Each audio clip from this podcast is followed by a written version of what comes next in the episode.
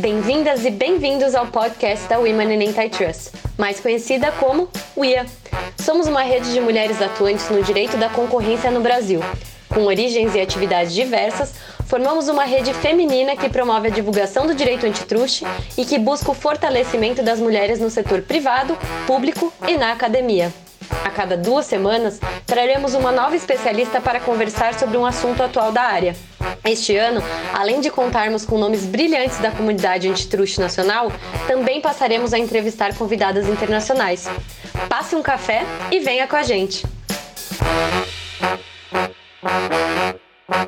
Olá, sejam bem-vindas e bem-vindos a mais um episódio do podcast da UIA. Eu sou a Renata Gonzalez e hoje apresentarei o programa juntamente com a querida Maíra Rodrigues. Olá, pessoal, eu sou a Maíra. Nesse episódio receberemos a Fernanda Garcia Machado, que é superintendente adjunta do Conselho Administrativo de Defesa Econômica, o CAD. A Fernanda é graduada em Direito, especialista em Políticas Públicas, Gestão Governamental e também é especialista em Direito da Concorrência. Além disso, a Fernanda é doutoranda em Direito pela Universidade Nova de Lisboa. Seja bem-vinda, Fernanda. Eu que agradeço, muito obrigada, Renata e Maíra. É uma grande alegria estar aqui com vocês hoje. Eu sou uma super fã da UIA e é um grande, uma grande honra estar aqui com vocês hoje. A honra é nossa por você ser uma fã da UIA, fico muito feliz em saber disso e muito obrigada por topar, participar e conversar um pouquinho com a gente. E para começar, para quebrar aqui um pouquinho o gelo, é, gostaria que você contasse um pouquinho sobre a sua trajetória profissional, o que te levou ao direito da concorrência, como você chegou no CAD, para a gente conhecer você um pouquinho melhor. Tá ótimo. Bom, é, eu descobri o direito da concorrência na, na universidade, né? Então eu tive que escolher um tema para o trabalho de conclusão de curso e então uma amiga muito querida é, da área, a Carol Conway, ela falou: por que você não pesquisa sobre direito da concorrência? A gente lá escondida na Unesp em Franca. É, estávamos fora né, do circuito central do antitruste no Brasil, São Paulo e também em Brasília é, é, iniciamos lá na Unesp em Franca a discutir essa, essa temática do direito da concorrência.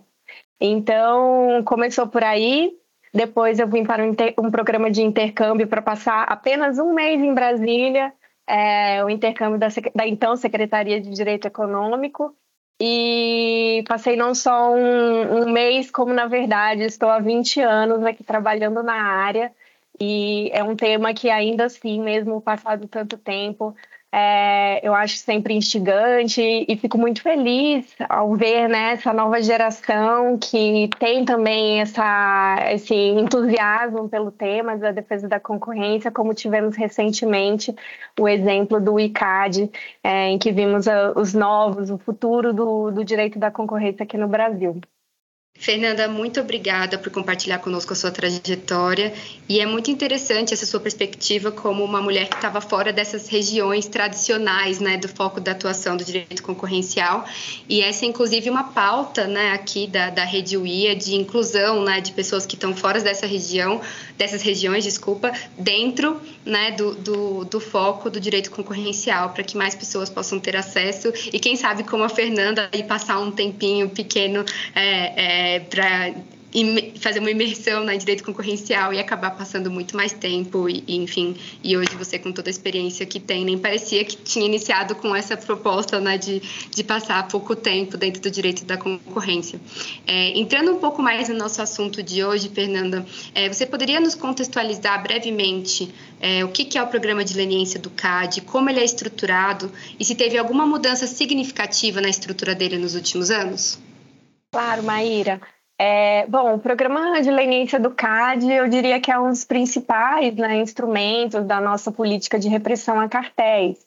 E ele segue as principais recomendações internacionais para termos programas efetivos de direito da concorrência. Então, é reconhecido nacional e internacionalmente por isso. E eu diria que esse programa ele está estruturado em alguns pontos centrais, né? Acho que o primeiro, é, que é sempre muito importante, é o de transparência das regras. Então a gente procura, por meio de guias, por meio de publicações, é, termos ali os principais, as principais regras, o, o, o principal trâmite, né?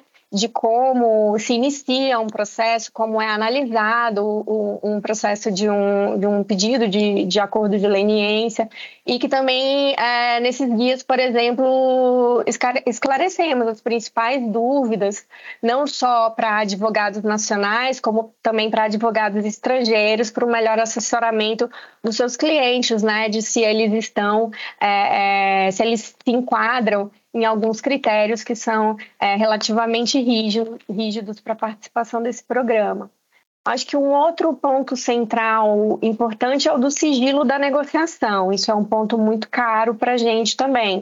Então, a gente tem áreas separadas aqui na Superintendência Geral do CAD, temos regras de, de confidencialidade interna, alguns critérios é, para rejeição de pedidos de marcas de acordo de leniência. Então, é, é, temos todos temos esse, esse ponto central, central também. Eu acho que o terceiro ponto seria a análise né, da, da colaboração em si apresentada.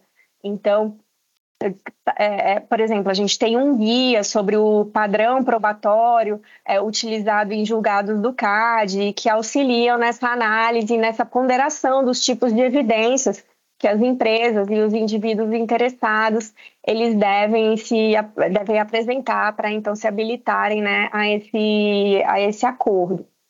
E eu diria é, é, que, que um dos, pontos mais, de uma mudança significativa, né, como você perguntou, é algo, na verdade, bem recente, é, que é a alteração que aconteceu agora em 16 de novembro, há alguns dias, há menos de uma semana, que foi a promulgação da Lei 14.470, é, então, ela alterou a nossa lei de defesa da concorrência e ela acho que representa um novo realinhamento de incentivos ao programa de leniência do CARI, trazendo algumas regras mais claras é, para o chamado private enforcement, né? Então, para a parte da, da aplicação é, privada do direito da concorrência, que tem que ser sempre analisado de forma complementar ao do à aplicação pública, o chamado public, public enforcement.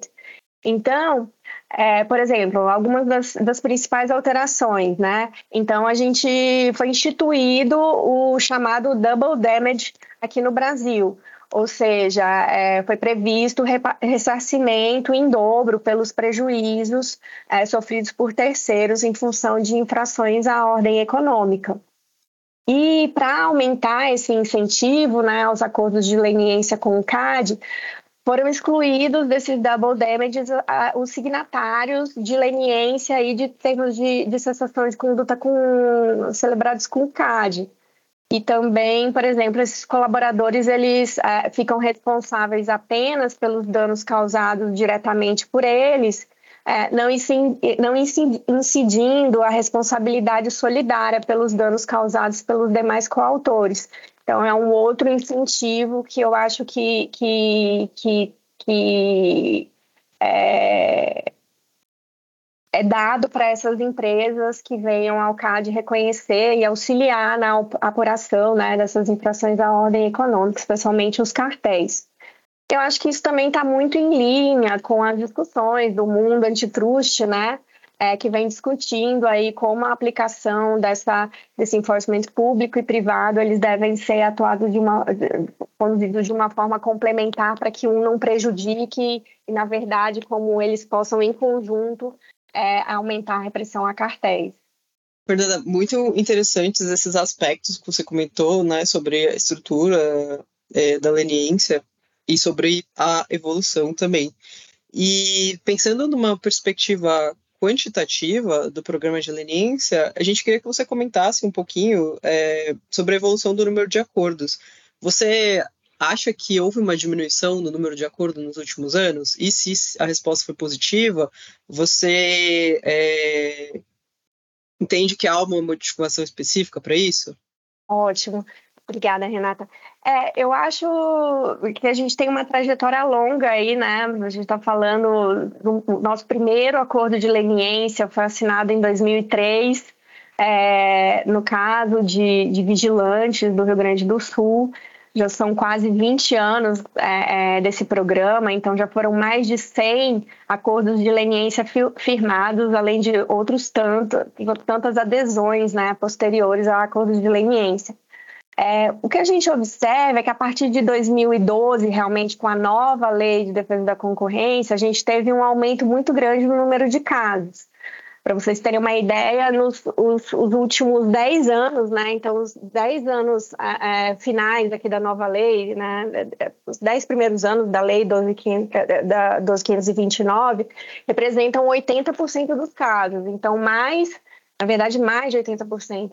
Então, a gente tem mais de 80 casos que foram celebrados na nova lei. É, a gente teve realmente é, um grande aumento no período de 2015 a 2017. A gente teve um pico de 21 acordos de leniência em 2017, no contexto da chamada é, Operação Lava Jato. E, e, de fato, na linha do que você perguntou, Renata, muito se discute, né? Não só no Brasil, como aqui no, no mundo, é, o que, que pode estar causando aí a diminuição dos números de casos. É, no Brasil, sim, se a gente vê é, ao longo do, dos anos, pode, pode aparentar ali essa, essa diminuição do número de casos, mas a gente tem que observar, acho que, alguns fatores, né? Acho que o primeiro é que a gente teve uma questão, digamos, excepcional do número de casos derivados da Operação Lava Jato. Então, a gente sabe que isso representou, isso era um ponto fora da curva. Então, isso acaba por, por dar essa sensação, na verdade, é, se tirarmos isso, um, os números me parecem ainda consistentes é, é, com, com, com o que a gente tinha, é, digamos, pré-operação Lava Jato. Então, a gente tem esse, esse fator é, é, que pode dar essa, essa, essa visão. Outro ponto, tivemos uma pandemia, né? Então, a gente sabe que isso gerou, é, gerou alterações de procedimentos internos, de forma de discussão. É, tivemos é, mesmo questões como é, é, servidores do CAD com problemas de saúde, pessoas a serem entrevistadas com problemas de saúde, com questões familiares. Então, a gente teve isso que também afetou durante algum tempo e demandou essa reorganização do, da nossa condução do programa de leniência, né?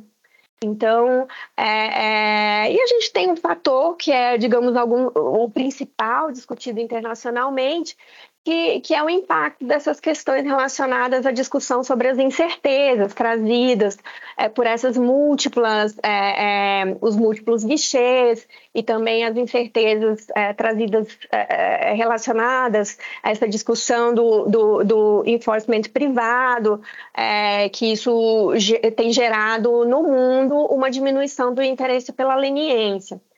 E é, é, acho que para responder o ponto, seu ponto final, Renata, eu acho que, que uma das ideias, é, e que foi bem oportuna essa aprovação, da, da Lei 14.470 foi justamente para a gente tentar recalibrar, sim, esses incentivos, dar uma certeza maior para os colaboradores é, é, e, e, trazer essa questão dos double damages não é, é, relacionados aos colaboradores. Então, a gente tem uma expectativa, sim, de que haja um aumento do interesse da assinatura é, de acordos de leniência, que é um, um instrumento importante para a gente, embora a gente tenha outros, esse continua sendo um fator importante para a gente sempre estar de olho e aprimorar. Muito obrigada, Fernanda. É muito interessante como a busca desse desse balanço né, entre o enforcement privado e a proteção, a, a, a, as formas de colaboração né, com a autoridade tem sido vista e, e buscada, né, ao mesmo tempo que precisa ser, é, ser fomentada nessas ações. É importante sempre manter é, um incentivo é, é, aos acordos de leniência e aos TCCs, né, então é importante, interessante esse, essa sua perspectiva da busca desse, desse balanço. Né. E também quanto à análise quantitativa né, dos acordos de leniência, considerando a evolução desse número, que eles acompanham, como você estava dizendo, uma, aspecto, uma, uma, série de aspectos políticos e econômicos do país, né, como a Lava Jato, a pandemia, e é sempre importante que a gente é, tenha isso em mente e como a adequação do programa a esses aspectos né, demandou muito trabalho, o CAD tem, enfim, com muito sucesso se adaptado a esses, a esses fatores né, nos últimos anos. É, pulando então para uma visão um pouco mais qualitativa né, dos programas de leniência, é, do programa de leniência, como que você vê, Fernanda, a evolução desses acordos aí em termos de, de matéria, enfim, e, e, se você acha que a Operação Lava Jato, do mesmo jeito que influenciou né, na, na, análise quantitativa do número de, de acordos né, celebrados, se também influenciou nessa evolução qualitativa? Bom, é eu, eu diria que certamente a Operação Lava Jato ela tem é, um capítulo relevante nesse processo de, de evolução dos acordos de leniência, né? Então, por exemplo, no, no, período de 2015 a 2021, foram 34 acordos de leniência firmados relacionados a essa, a essa operação. É, e os acordos de leniência, e não só dele, do, do, dessa operação específica, mas os acordos como um todo, eles possuem um processo de negociação intenso, né? Então, essa conciliação desses casos particulares com outros que também foram celebrados nesse período, é, isso demandou um esforço gerencial, um esforço de estruturação, até mesmo de modelos, de reforço de, é, de padrões de negociação, de avaliação probatória, é, que já que a, a questão da consistência e da materialização dos casos é sempre um valor muito importante né, para a superintendência. Inclusive, a Amanda Taide, ela teve é, um, um, papel central na condução desse processo de, de estruturação, essa institucionalização, e que hoje também é muito bem conduzido pelos outros coordenadores, por tantos membros queridos da, das equipes que passaram aqui nesse processo e que têm um reconhecimento é, nacional e internacional, como eu falei. Então, é, várias discussões elas realmente acabaram surgindo nesse momento e avançando por ocasião dessa, desse turbilhão e dessa, dessa, dessa é, de, desse momento, né, é, que passamos. Então, é, por exemplo, a discussão da conduta única ou múltipla, né, a, a chamada discussão do single versus multiple uh, infringements, a, a, discussão sobre padrão probatório, que inclusive levou ao lançamento da, do guia, né, sobre, com recomendações probatórias para as propostas de acordo de, de leniência com o CAD, que é uma questão muito é, que, que, gera é, é, dúvidas em termos da, da, análise, inclusive de transparência dessas regras para uma melhor avaliação, para poupar recursos também naqueles casos em que a, a, empresa, o indivíduo já verifica que não se encaixa naqueles critérios, isso acaba poupando também trabalho. Então, é, é, esse guia ele foi fruto de um trabalho de pesquisa empírico aqui da, da equipe do CAD muito grande e, e, isso tem ajudado nessa parte da institucionalização e de, de criação de alguns critérios mais objetivos para a condução desses processos de, de negociação que acabam por ser, é, por vezes, até mesmo é, é, árduos e, e, e, prolongados no tempo, mas sempre com essa visão de a gente ter acordos consistentes, que sejam, que gerem investigações mais robustas é, e que gerem também investigações mais céleres. Então a gente está sempre em busca disso e eu acho que em parte a nossa história cresceu muito, embora os desafios tenham sido e sejam grandes, a nossa história é, é, fica muito, foi muito fortalecida por essa reflexão causada por esse conjunto de casos.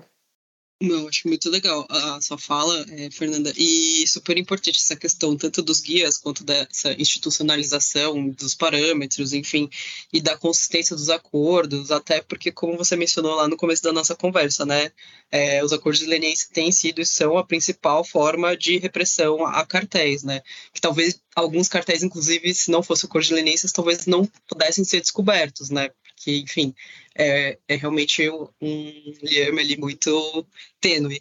É, mas mudando um pouquinho o foco aqui da nossa conversa, tem um outro tema que está muito em voga atualmente, né, que é a questão dos consórcios.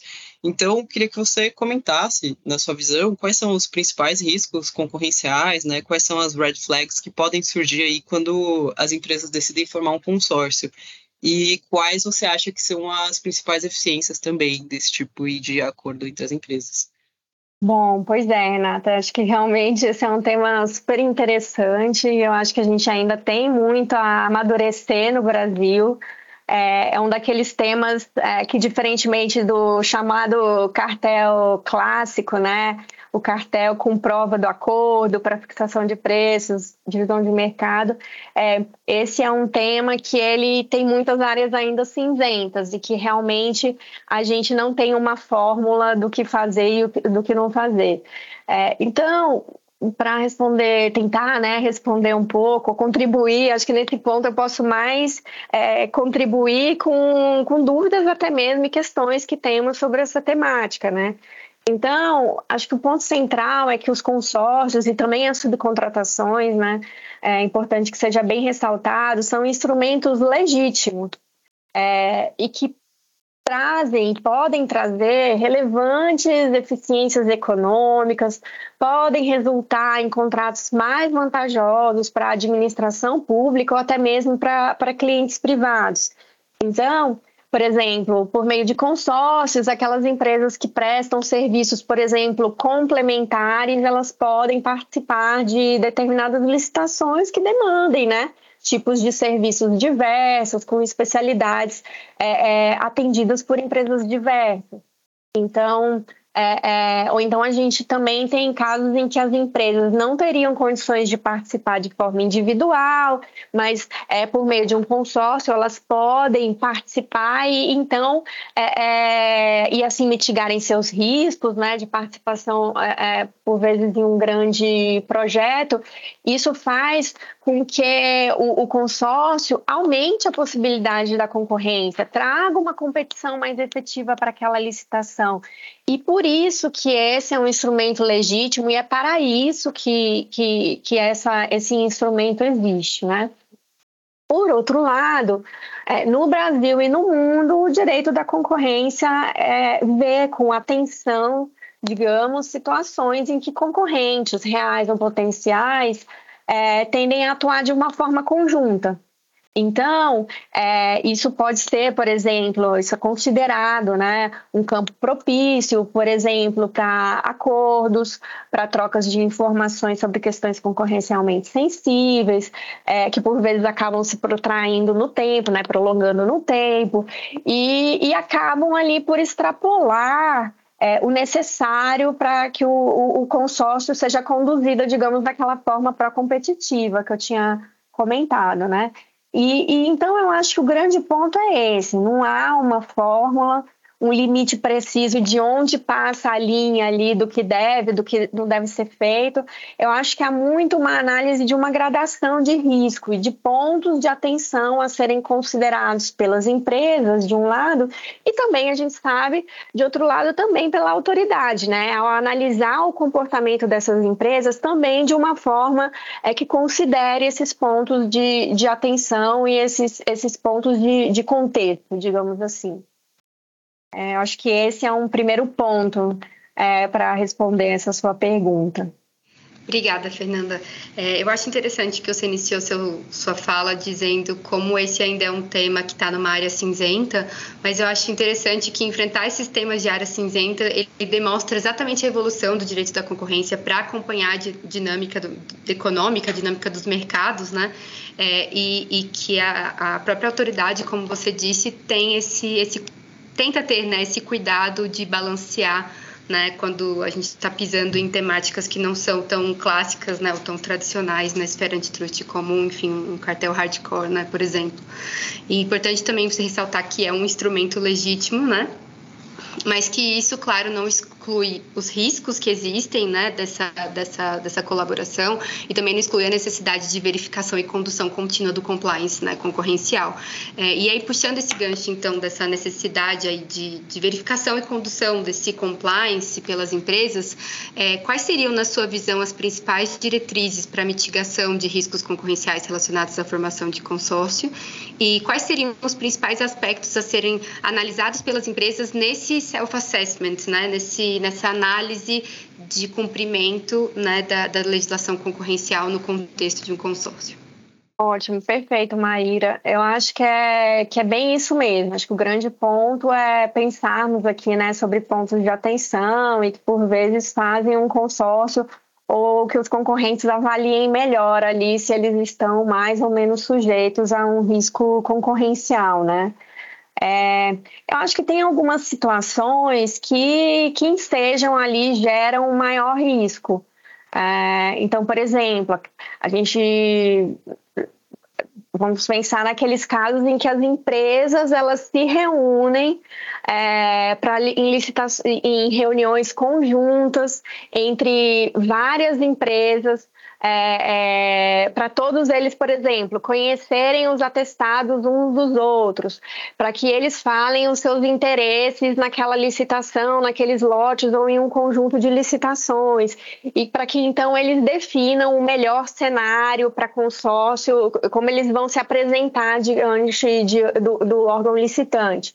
Então, eu acho que esse é um cenário de, de, de maior risco, né? Porque isso aparenta mais ter uma forma das empresas implementarem uma estratégia de divisão de mercado ou uma divisão de lotes de uma licitação.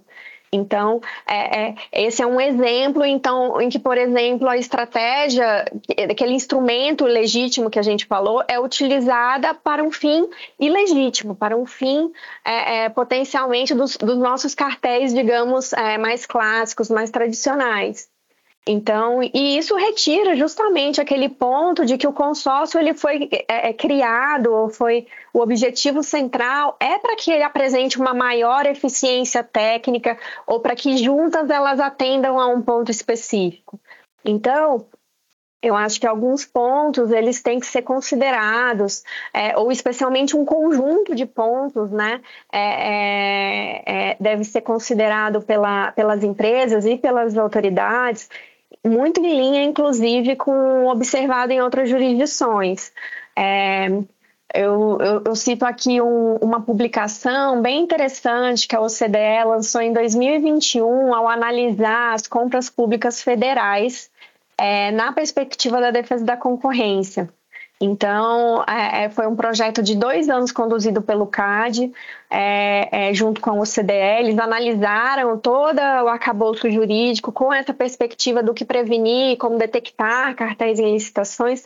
E o ponto do consórcio da subcontratação é um ponto também caro, digamos, internacionalmente, né? Porque a gente quer extrair o melhor valor disso para a administração, para uma maior competitividade e, e, tem esses riscos associados. Então, seguindo um pouco dessa linha né, do, que, do que vem sendo discutido, eu diria que alguns pontos de atenção são né, é, é, para as empresas considerarem, né, nessa linha do que você perguntou, do self-assessment.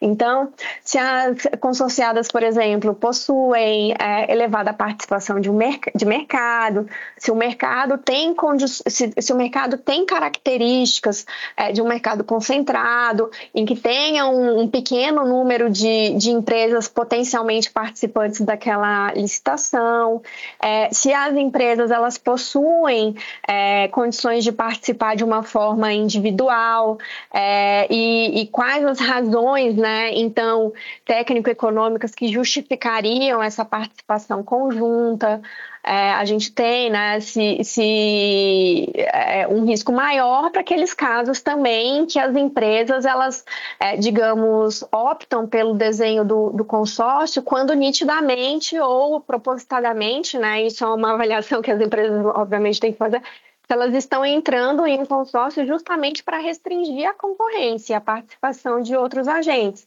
Então, a empresa acaba nessa visão sabendo que ela está mais sujeita a um questionamento, a um risco concorrencial. Um outro ponto é, é, é, se o consórcio ele acaba por resultar em preços mais ou menos competitivos. A ideia do consórcio é que juntas duas empresas, ao aliarem as suas expertises, isso resulte numa proposta mais competitiva. A gente tem alguns casos ou documentos posteriores que a gente analisa por outros instrumentos de investigação, em que quando o, o, o, foi feito o consórcio, isso gera um aumento do valor da proposta. Então, isso gera um sinal de alerta de que, olha, é, esse não era bem o objetivo pretendido com, com o consórcio. Então, é um outro, é uma outra análise né, a ser feita pela empresa é, é, os cuidados e os limites, eu acho que esse é um ponto é, central e interessante, que infelizmente para o qual não temos é, é, é, respostas fechadas, os cuidados e os limites em termos de trocas de informações concorrencialmente sensíveis, né, que por vezes ocorrem e devem ocorrer no contexto de um consórcio. A gente sabe que, que um dos objetivos do consórcio é que você alie suas, suas, suas condições técnico-econômicas. Então, a gente sabe que há uma parte de, de, troca de informações que ocorre, mas é muito importante que isso esteja é, é, é, previamente definido, é, estabelecido no, no, tempo, estabelecido em termos técnicos econômicos, é, circunscrito ao objeto específico daquele, daquele consórcio. É, por vezes, isso gera contatos futuros, né? que isso seja analisado sempre em conjunto pela área de compliance da, da, da empresa. É, então, a documentação do que foi trocado, do que, do que é, de por que foi trocado, toda essa parte de, de né, e, e também de, de, de, alertar, digamos, as empresas que existem algumas, algumas informações que, por natureza, são mais sensíveis. Então, a gente está falando para determinado consórcio se essa grande questão é preço, então, assim, preço costuma, né, preço, quantidade, clientes, produção, são temas, é, por natureza, considerados concorrencialmente sensíveis e que sejam um cuidado maior se você vai tratar com o seu concorrente, mesmo que esteja num, num contexto de um consórcio.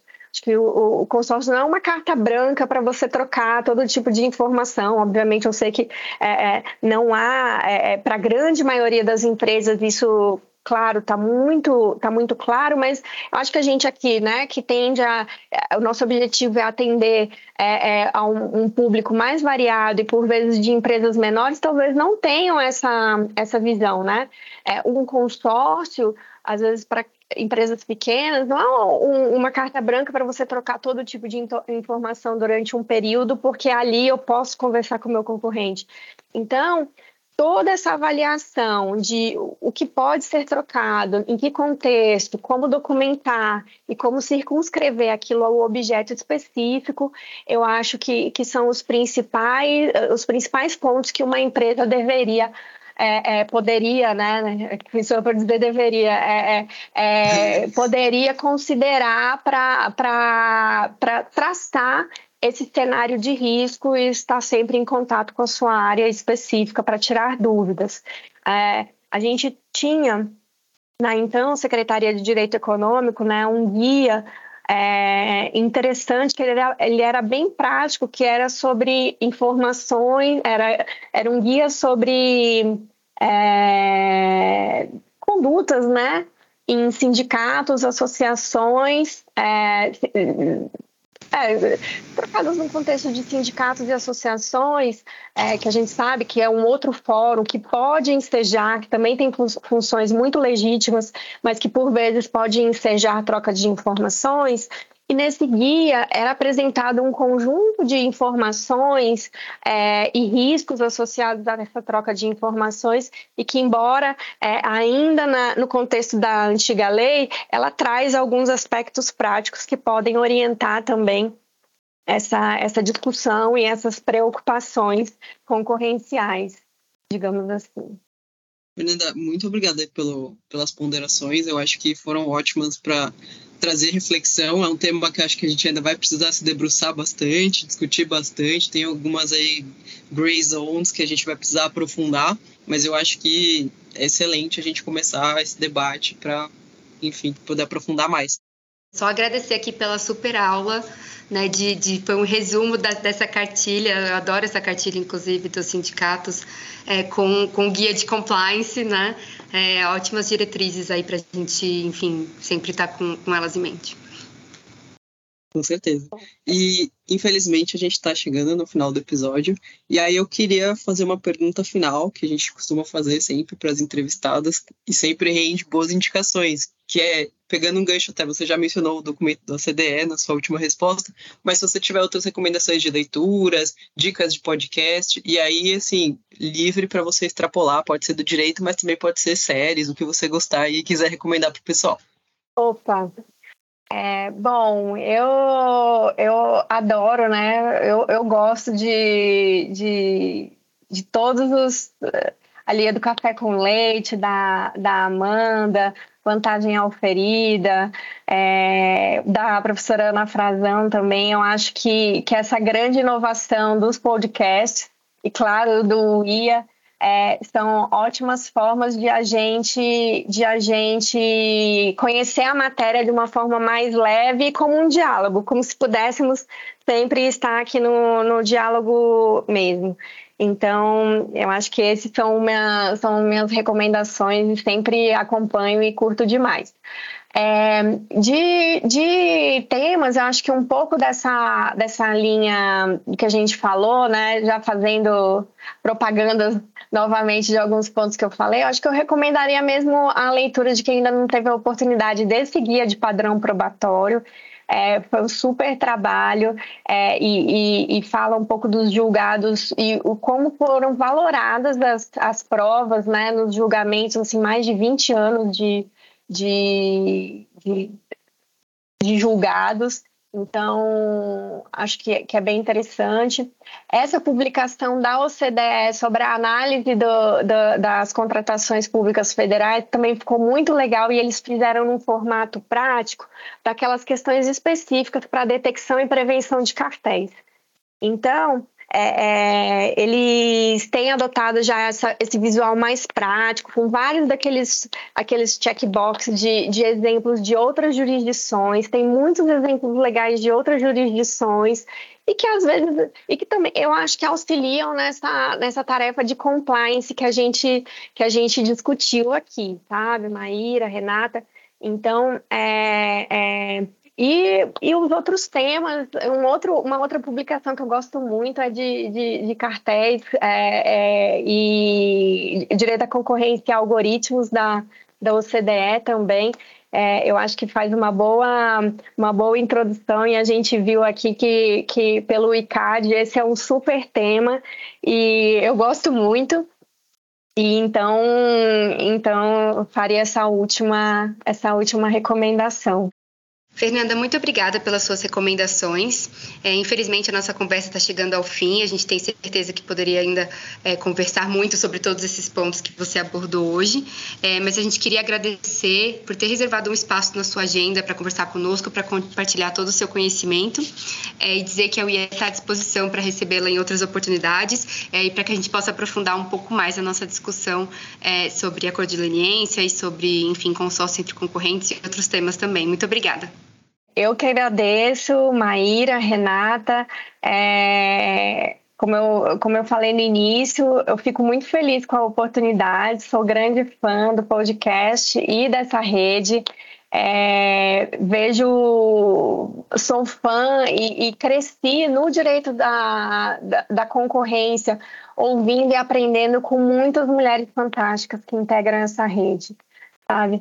Então, tenho um apreço muito grande e, e, e um carinho muito especial pelas fundadoras e por tantas mulheres incríveis que participam dessa rede. E é um, uma grande honra é, falar aqui com vocês hoje, me coloco à disposição.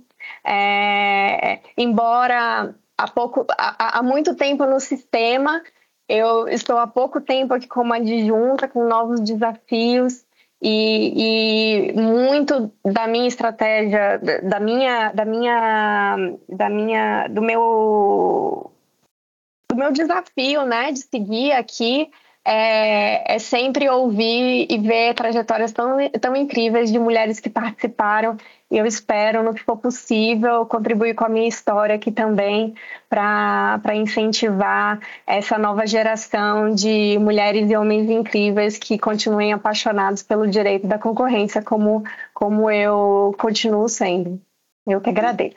A gente que agradece, Fernanda. Uma honra ter você participando da rede, contribuindo também com o direito da concorrência e ter uma pessoa com sua experiência aqui contribuindo com as reflexões de temas tão interessantes. Muito obrigada a você, obrigada aos nossos e às nossas ouvintes. É, estamos sempre abertos aí para dúvidas, críticas, sugestões e até o próximo episódio, pessoal. Obrigada. Este foi mais um episódio do podcast UIA. Agradecemos as entrevistadas, a Rede UIA e a todos que nos acompanham. Este podcast é apresentado por Fernanda Martino, Luísa Faria, Maíra Saldanha, Renata Gonzalez, Tayane Abreu e Vivian Terni. E conta com o apoio técnico de Priscila Brolio, Camila Rocha, Guilherme Gonçalves e Amanda Taide.